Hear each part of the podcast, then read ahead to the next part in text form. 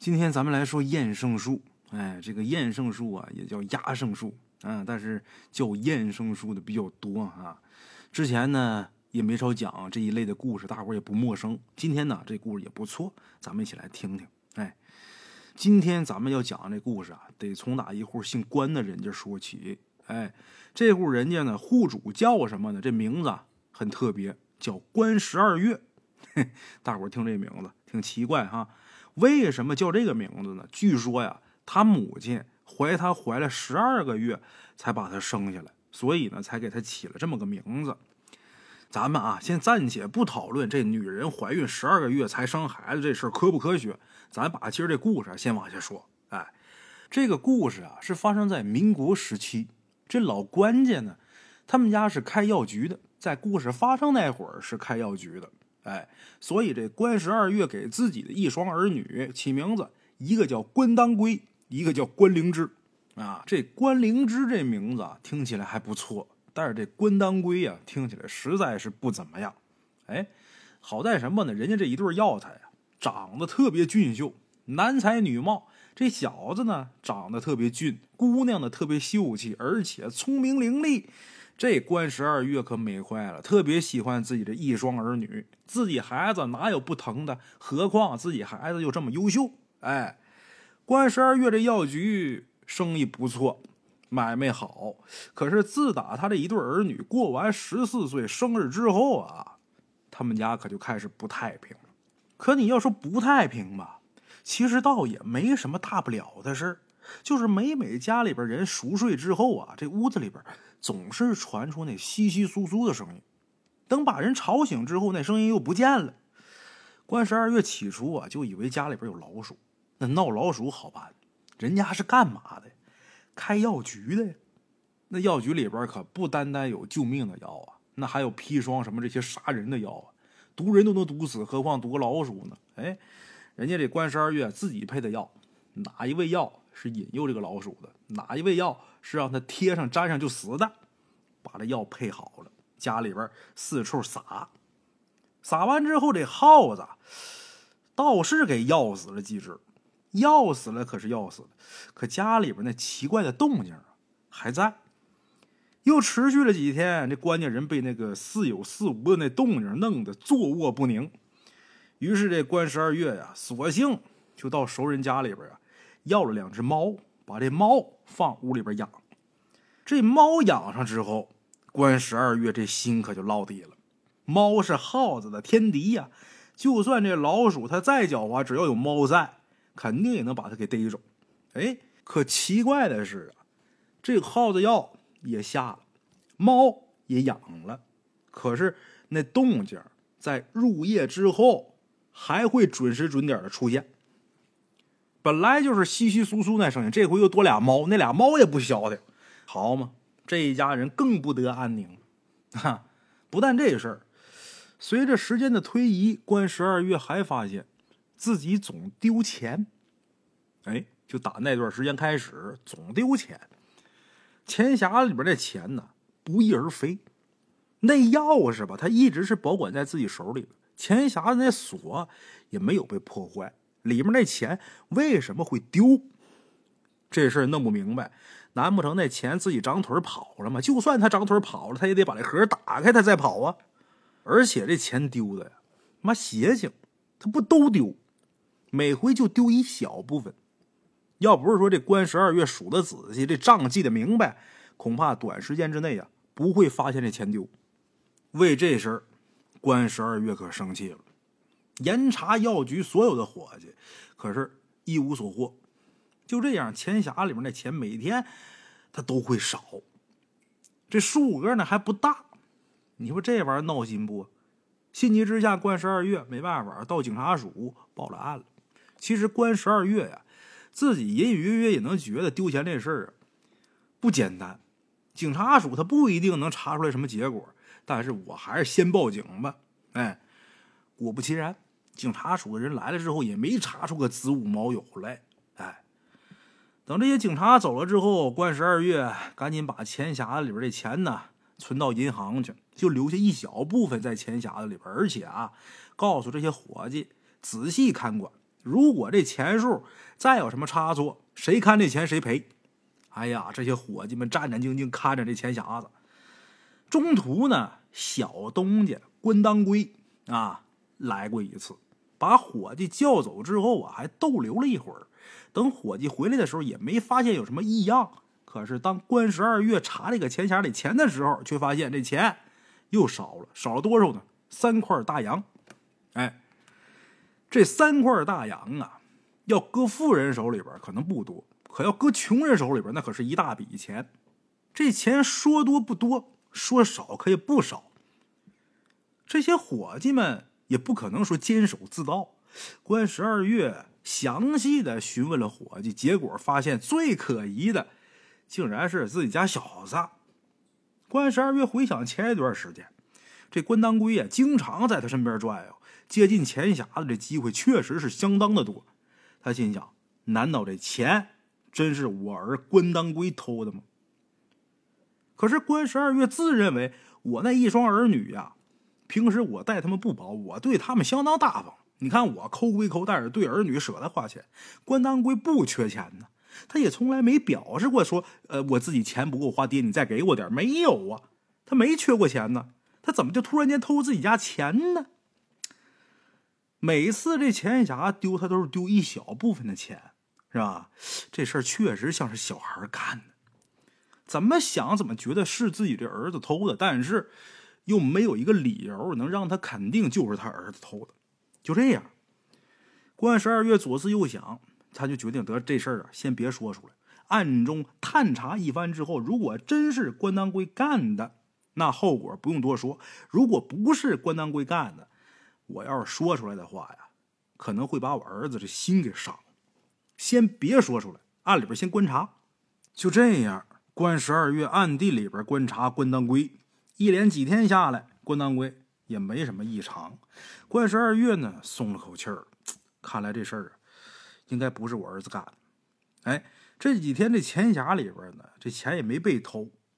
关十二月也相信自己孩子，他不可能做出那种坏事所以丢钱这事儿啊，就这么渐渐的沉寂下来了。哎，话说有这么一天呢，关十二月无意间看见关当归还有关灵芝在院子的一个角落里边站着说话。关十二月那天呢，突然间也不怎么鬼使神差的躲到一处假山后边。偷听这姊妹俩说话，哎，这时候就见这关灵芝啊，低着头。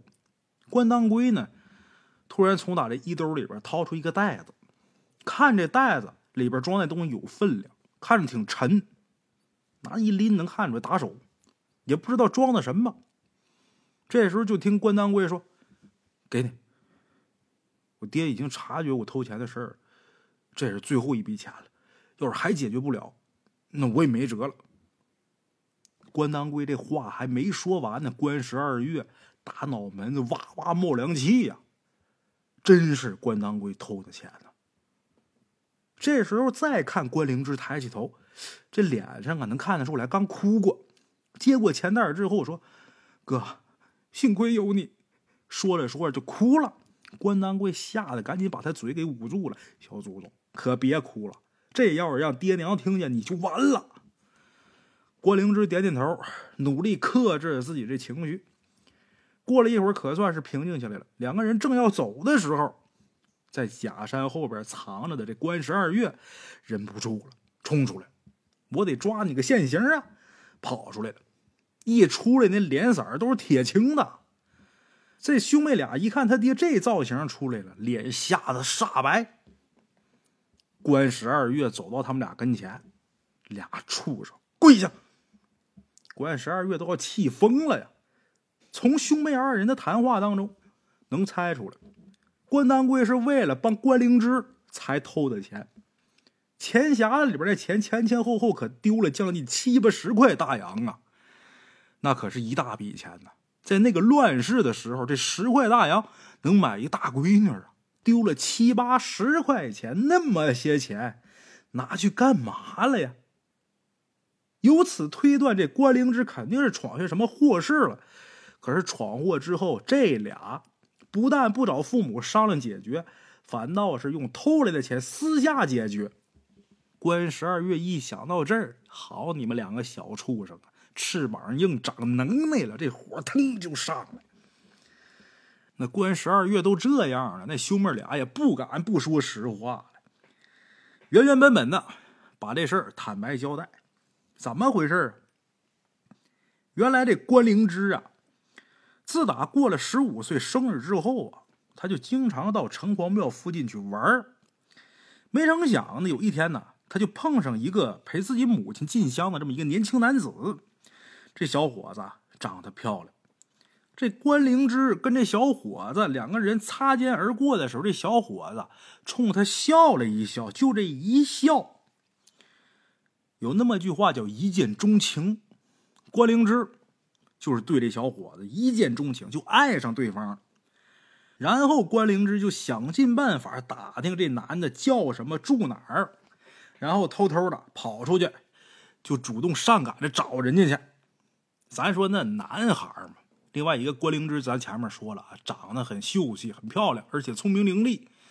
这送上门的呀，哪有拒绝的道理呀？就这么的一来二去，关灵芝跟这男的就有了很亲密的接触了。哎，可万没想到啊，他们两个亲亲密密的这一幕，正好被一个姓黄的记者给拍着了。关灵芝特别害怕，于是呢，就跟这黄记者协商。想要把照片拿回来，这黄记者呢也不是什么好揍，就拿这照片啊要挟这关灵芝：“你拿钱，我给你照片，要不然我就把这照片啊登在报纸上，我让全城的人都来看看关家小姐这风流韵事。”哎，关灵芝那时候才十五啊，处事经验不足啊，说白了，你黄嘴丫子都没退呢，你能弄过那小报记者？这黄记者几句话就把这关灵芝给吓得魂飞魄散。也不敢找家人商议，也不敢再去找那男的了。没办法，把自己那点积蓄，就是打小那些什么压岁钱什么的啊，再搭上自己那些首饰，好嘛，都给了黄记者了。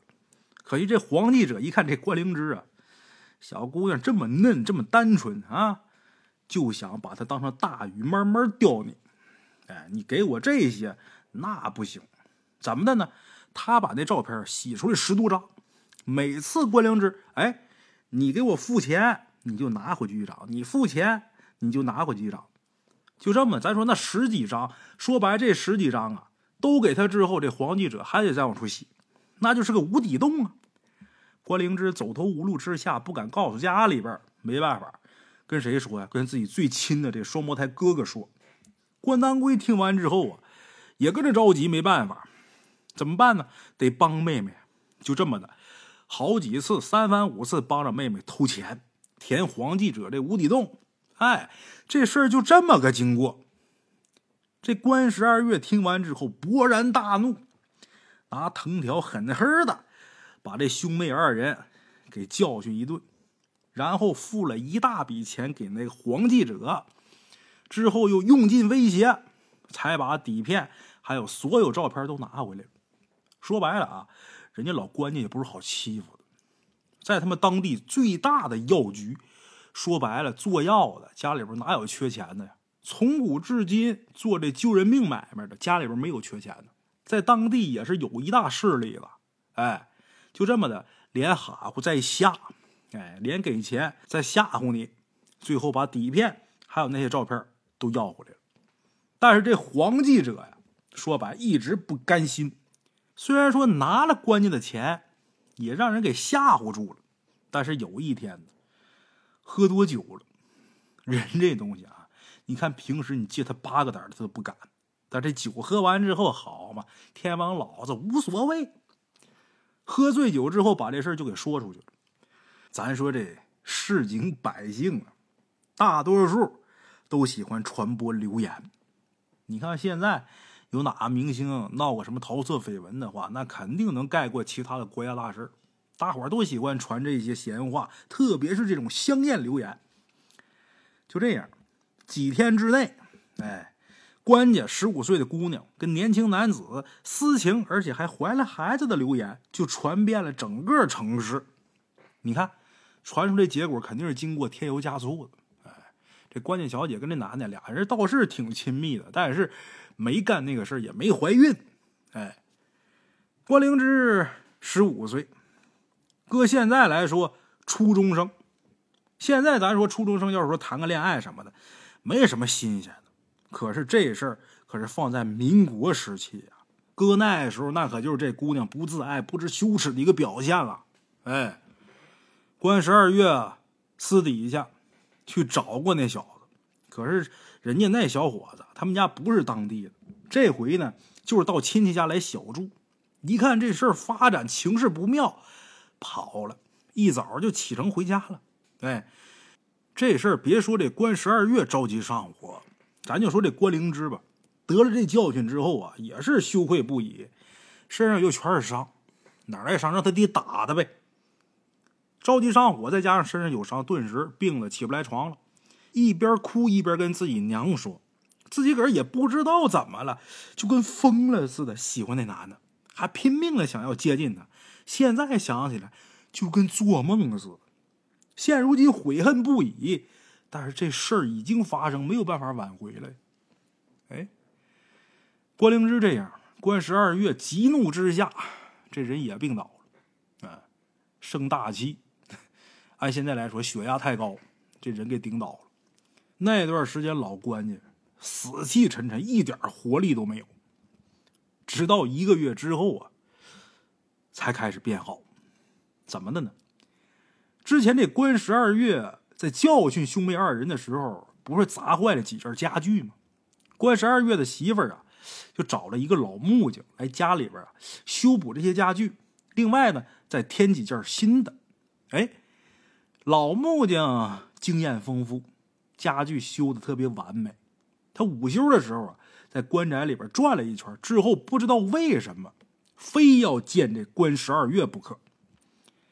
等这老木匠见着关十二月之后啊，张嘴就说了一句：“你这房子让人下了镇物，现如今那术已经开始生效了，肯定能让你家宅不宁。”关十二月一听这个，当时就信了，可不嘛？好嘛，这段时间呢，老关家可不家宅不宁嘛？可你说这镇物到底怎么回事啊？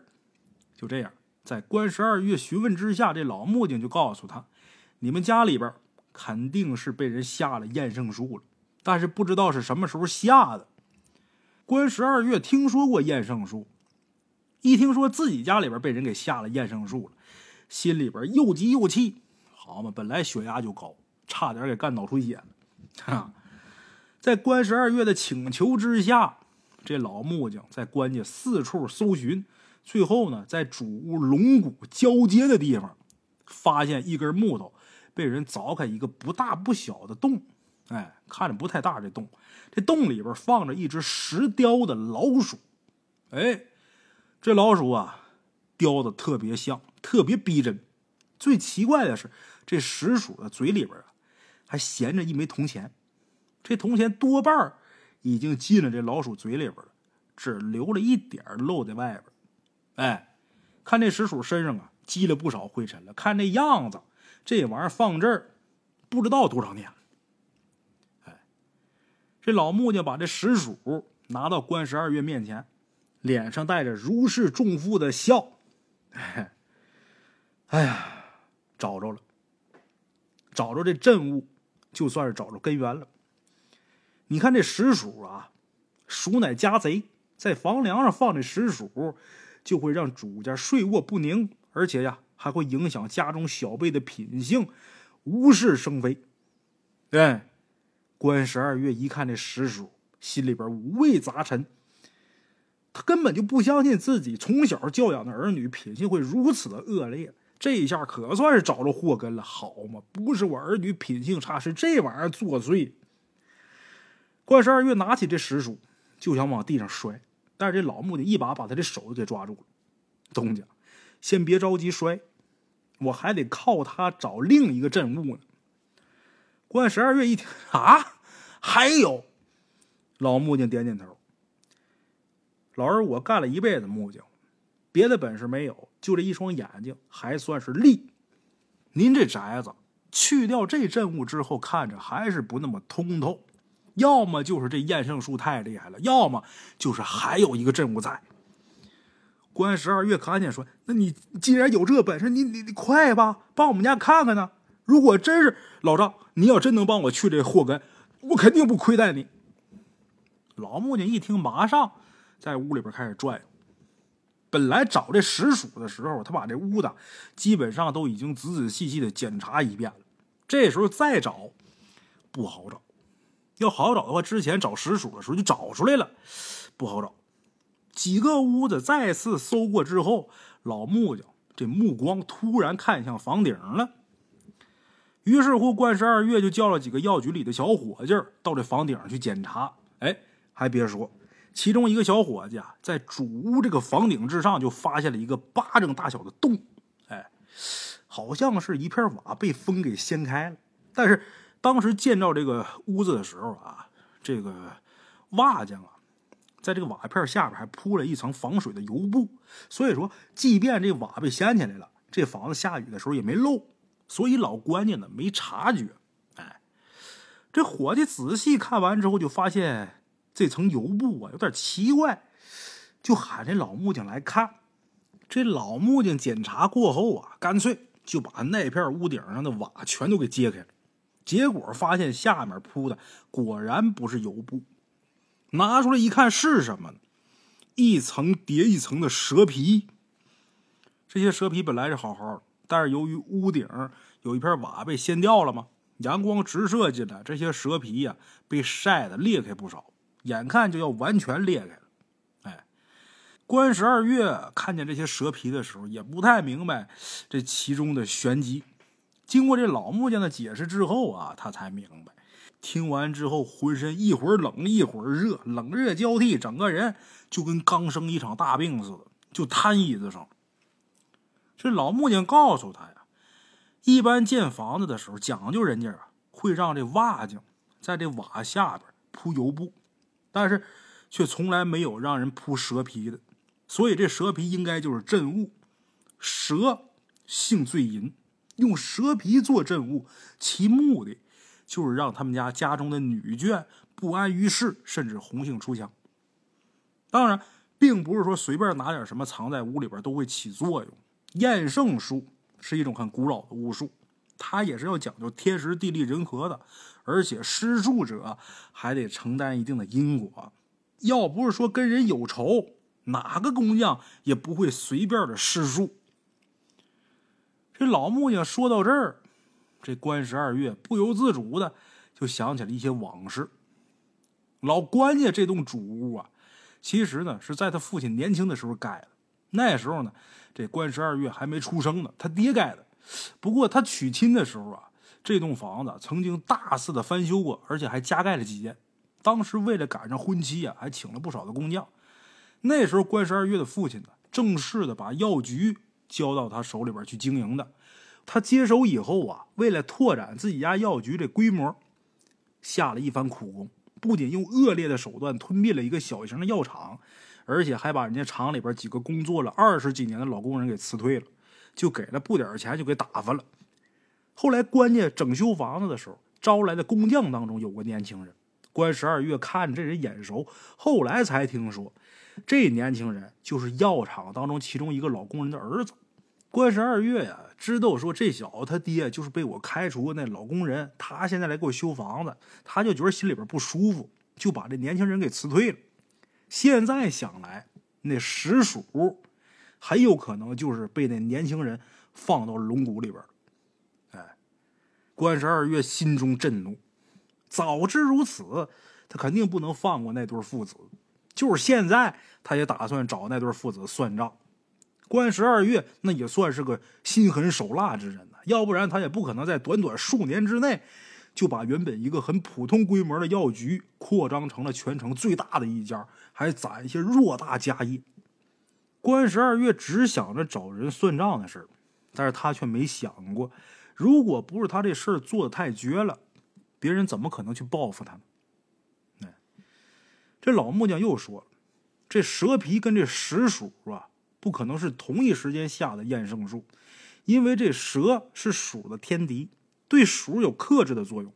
相对的，这石鼠的存在也会影响到作为镇物的蛇皮，所以这么长时间以来，这蛇鼠互相克制，官家反倒没受什么影响。直到遮盖蛇皮上的那瓦片被掀掉之后，这蛇皮暴露在空气里边，被透进来的阳光晒得裂开了。时间久了，那整片蛇皮都受到了影响。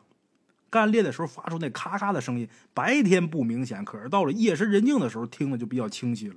那就是关键夜里边听到的那怪声。本来两种阵物互相可以克制，因为这蛇皮干裂，厌胜术渐渐失灵，石鼠没有了可以克制它的蛇皮，慢慢的就显露出了它的作用。老木匠这番话说完，关十二月已经是彻底的呆立当场。老关家这房子里边竟然有这么多可怕的东西！按照老木匠所说，这蛇皮应该是早在这栋房子建起之时就已经存在了，一直存在了这么多年，直到他娶亲之际才和石鼠互相克制。关十二月慢慢的进入到回忆当中，其实有些事情在他小的时候就有痕迹了。他五岁的时候啊，他亲生母亲。就因病去世了，至少外边人和家里边人都这么说。哎，他还有一个比他小两岁的妹妹，就这关十二月还有个妹妹，这个关当归和关灵芝还有个姑姑。他母亲去世的时候，家里边啊有好长一段时间都非常的混乱。关十二月跟他妹妹抱在一起，躲在一个角落里边瑟瑟发抖。家里边没有他母亲的灵牌，他父亲也不允许他们兄妹俩去祭拜他母亲。现在想起来。这些事儿都特别可疑，而他妹妹的悲剧是关十二月亲眼见证的。他妹妹十七岁那年呢，定了一门亲，眼看着就要出嫁了，他妹妹竟然被爆出来啊，跟药局里的一个小伙计有了首尾。更离谱的是，还怀了一个孩子。就在他要出嫁前一天，这事儿啊暴露了。他妹妹跟他父亲两个人因为这事起了争执，他父亲推了他妹妹一把，这肚子就磕在桌角上，结果导致他妹妹大出血死了。那段时间城里边关于关家的谣言特别多，关十二月他父亲就是关当归、关灵芝他爷爷，心灰意冷，所以在关十二月成婚之后就把这药局就交给他了，然后自己呢躲进后院里边，不愿意再出来。之后没几年就死了。关十二月一想到这一切悲剧的源头竟然是那一团干裂的蛇皮，当时就忍不住了，抬起脚使劲的在蛇皮上踩。再说你再怎么踩，再怎么跺脚，又有什么用？看见这一幕，这老木匠叹了一口气，默默的走了。他也没要关家的谢礼。关十二月把这两样东西毁了之后。一个石鼠，一个蛇皮给毁了之后也不甘心，是要追查当年下验圣术的人。哎，而且还说以牙还牙。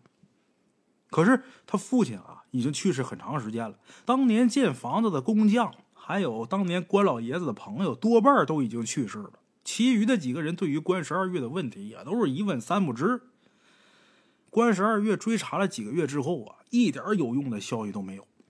然后他又去找了给他们家解验圣术的那个老木匠，但是没找着人。似乎那老木匠从关家出来之后就举家搬走了，而且没人知道他去哪儿。关十二月就纳闷了，怎么这人就走了呢？一点音信没留下来，也没人知道他去哪儿，这不合常理呀！哎，他就去找跟这个老木匠相熟的人去打听，结果呢，就找到了这老木匠他们家十几年前的一位邻居。这邻居啊。是一个驼背的一个老头哎，这驼背老头抽着烟斗，给关十二月说起了一段往事。这老木匠就是给关十二月他们家解验圣术的这老木匠，姓李，跟这驼背老头做邻居的时候，这李木匠刚搬来本地不长时间。李木匠搬来的时候啊，就是孤身一人，平时呢也不太爱说话。这驼背老头是因为啊，请这李木匠给他们家修栅栏，才慢慢的跟他熟的。李木匠这人手艺不错，找他干活的人慢慢的就多了。打那以后呢，每天总有几个人进进出出李木匠家。哎，话说有这么一天呢，有个年轻人来到李木匠家，这驼背老头呢，偏偏就注意到这年轻人了。为什么？因为这年轻人呢，一见着李木匠就跪地上了。这驼背老头当时啊，就站在自己家院子里边。把这一幕看得真真切切，啊，看得真切，但是听得不真切。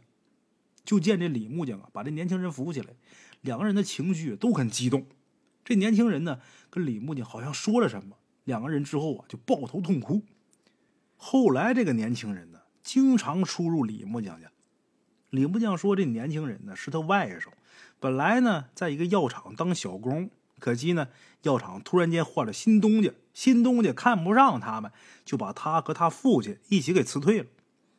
这年轻人的父亲被辞退之后啊，一直心情抑郁，之后呢染上一场风寒，因为心情的缘故啊，这个病情一直是反反复复，最后呢竟然被小小的风寒。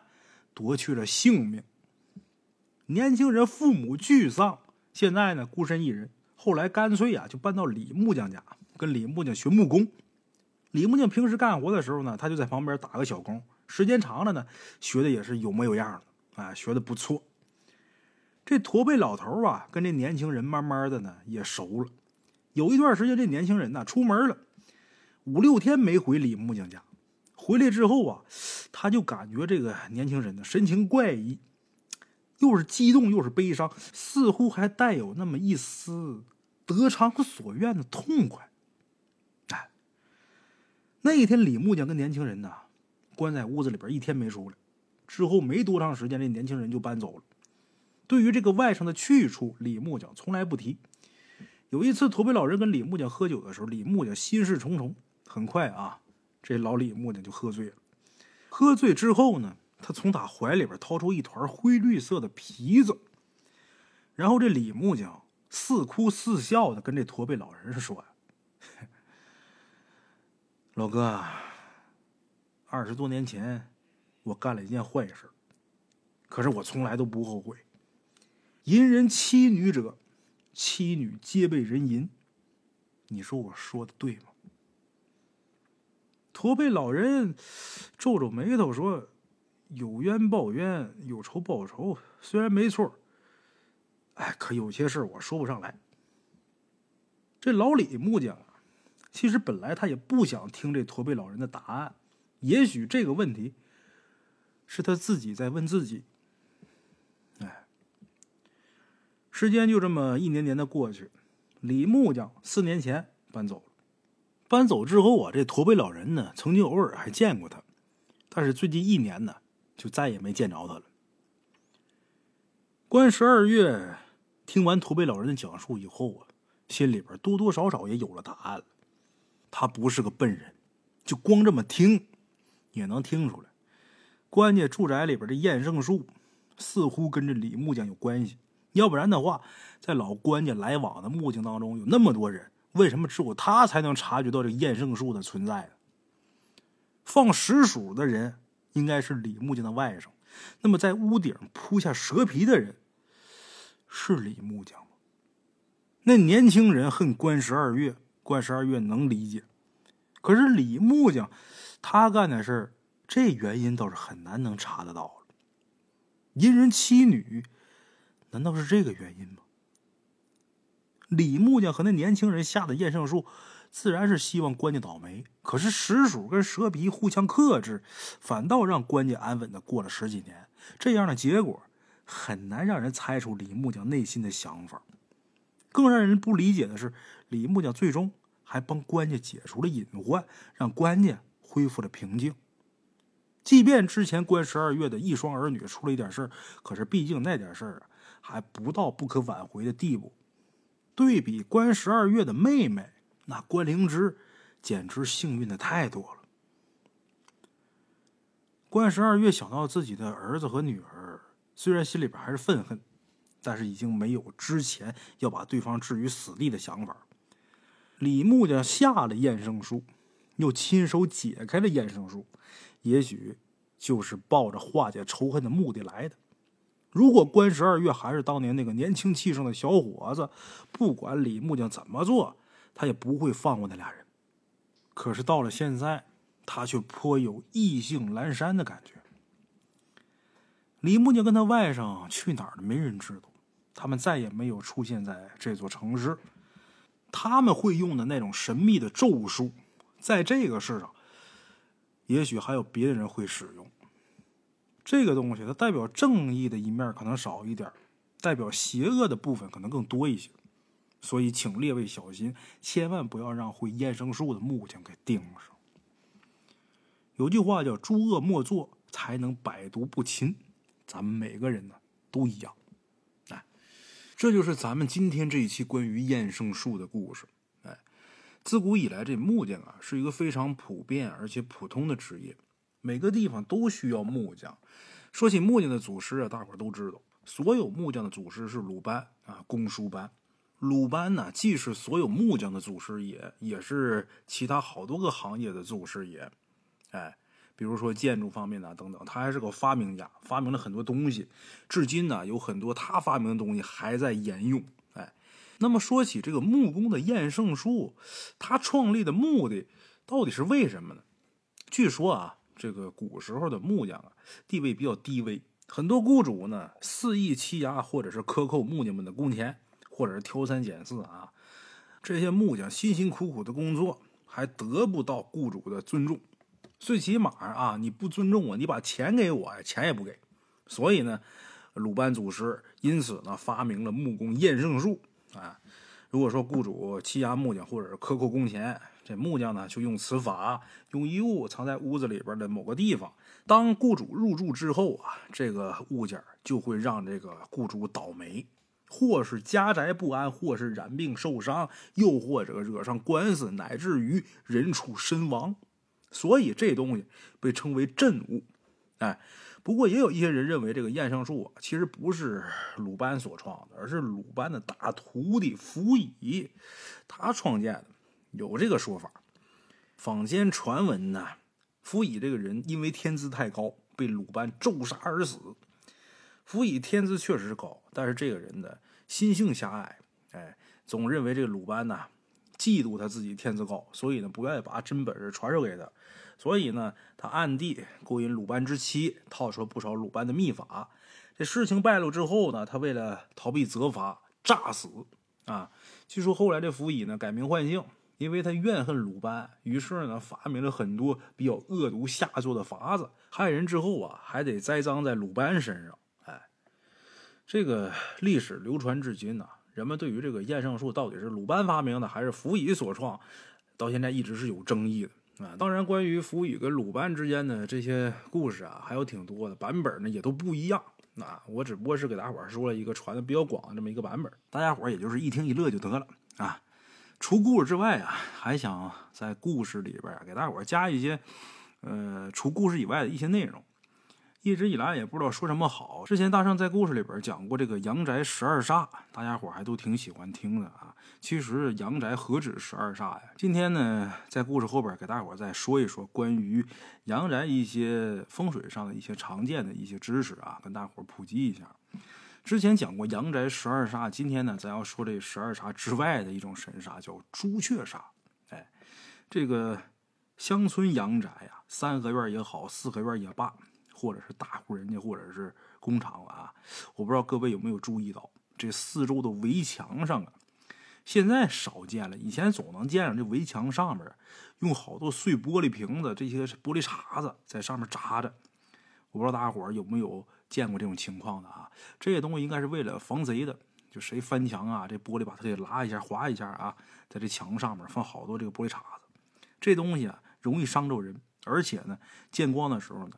又发光，尤其是阳光照射的时候，反光特别厉害。这个其实啊，就已经形成了一种煞，叫朱雀煞，也叫朱雀开口。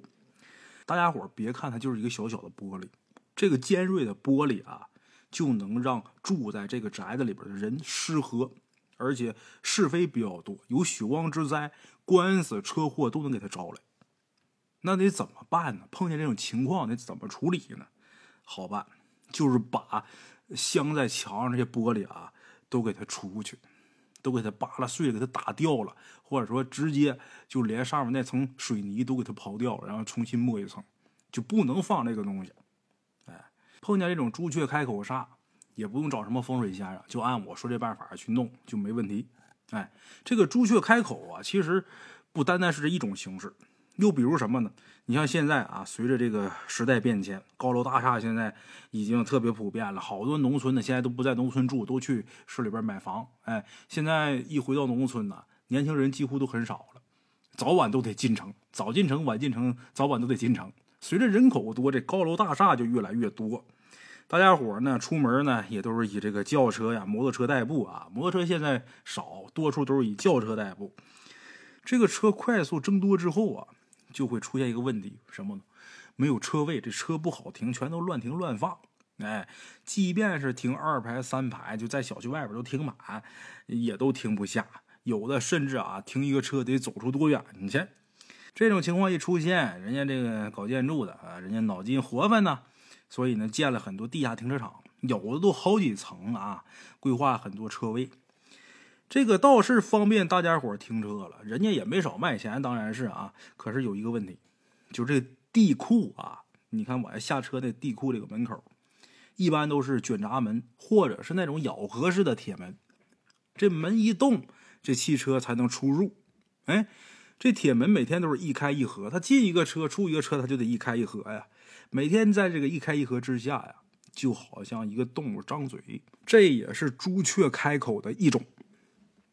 大家伙一定要切记啊，在这个地下车库这个口正对着的那个房子，不要买。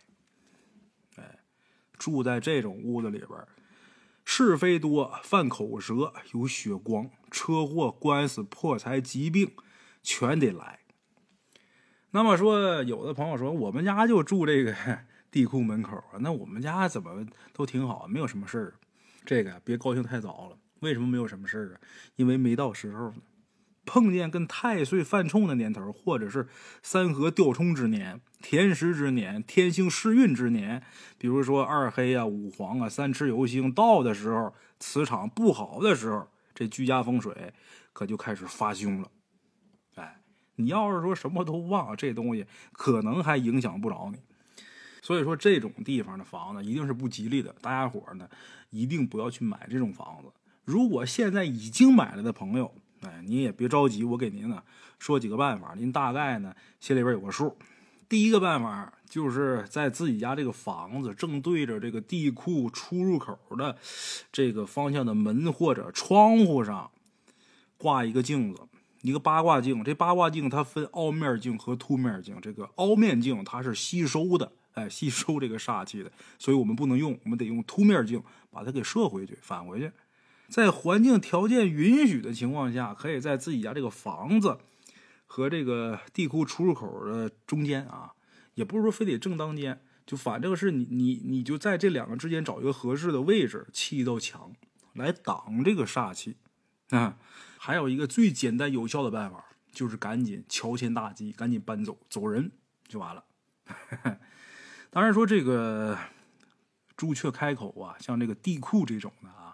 对三楼以上的住户是没有影响的，三楼以下的一二三楼的，你看它地库是在这个地平面嘛，一二三楼受影响，像三楼再往上的这个朱雀开口对它的影响就很小了，甚至说没有了啊。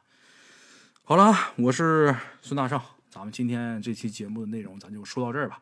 好了啊，今天就到这儿，咱们下期见。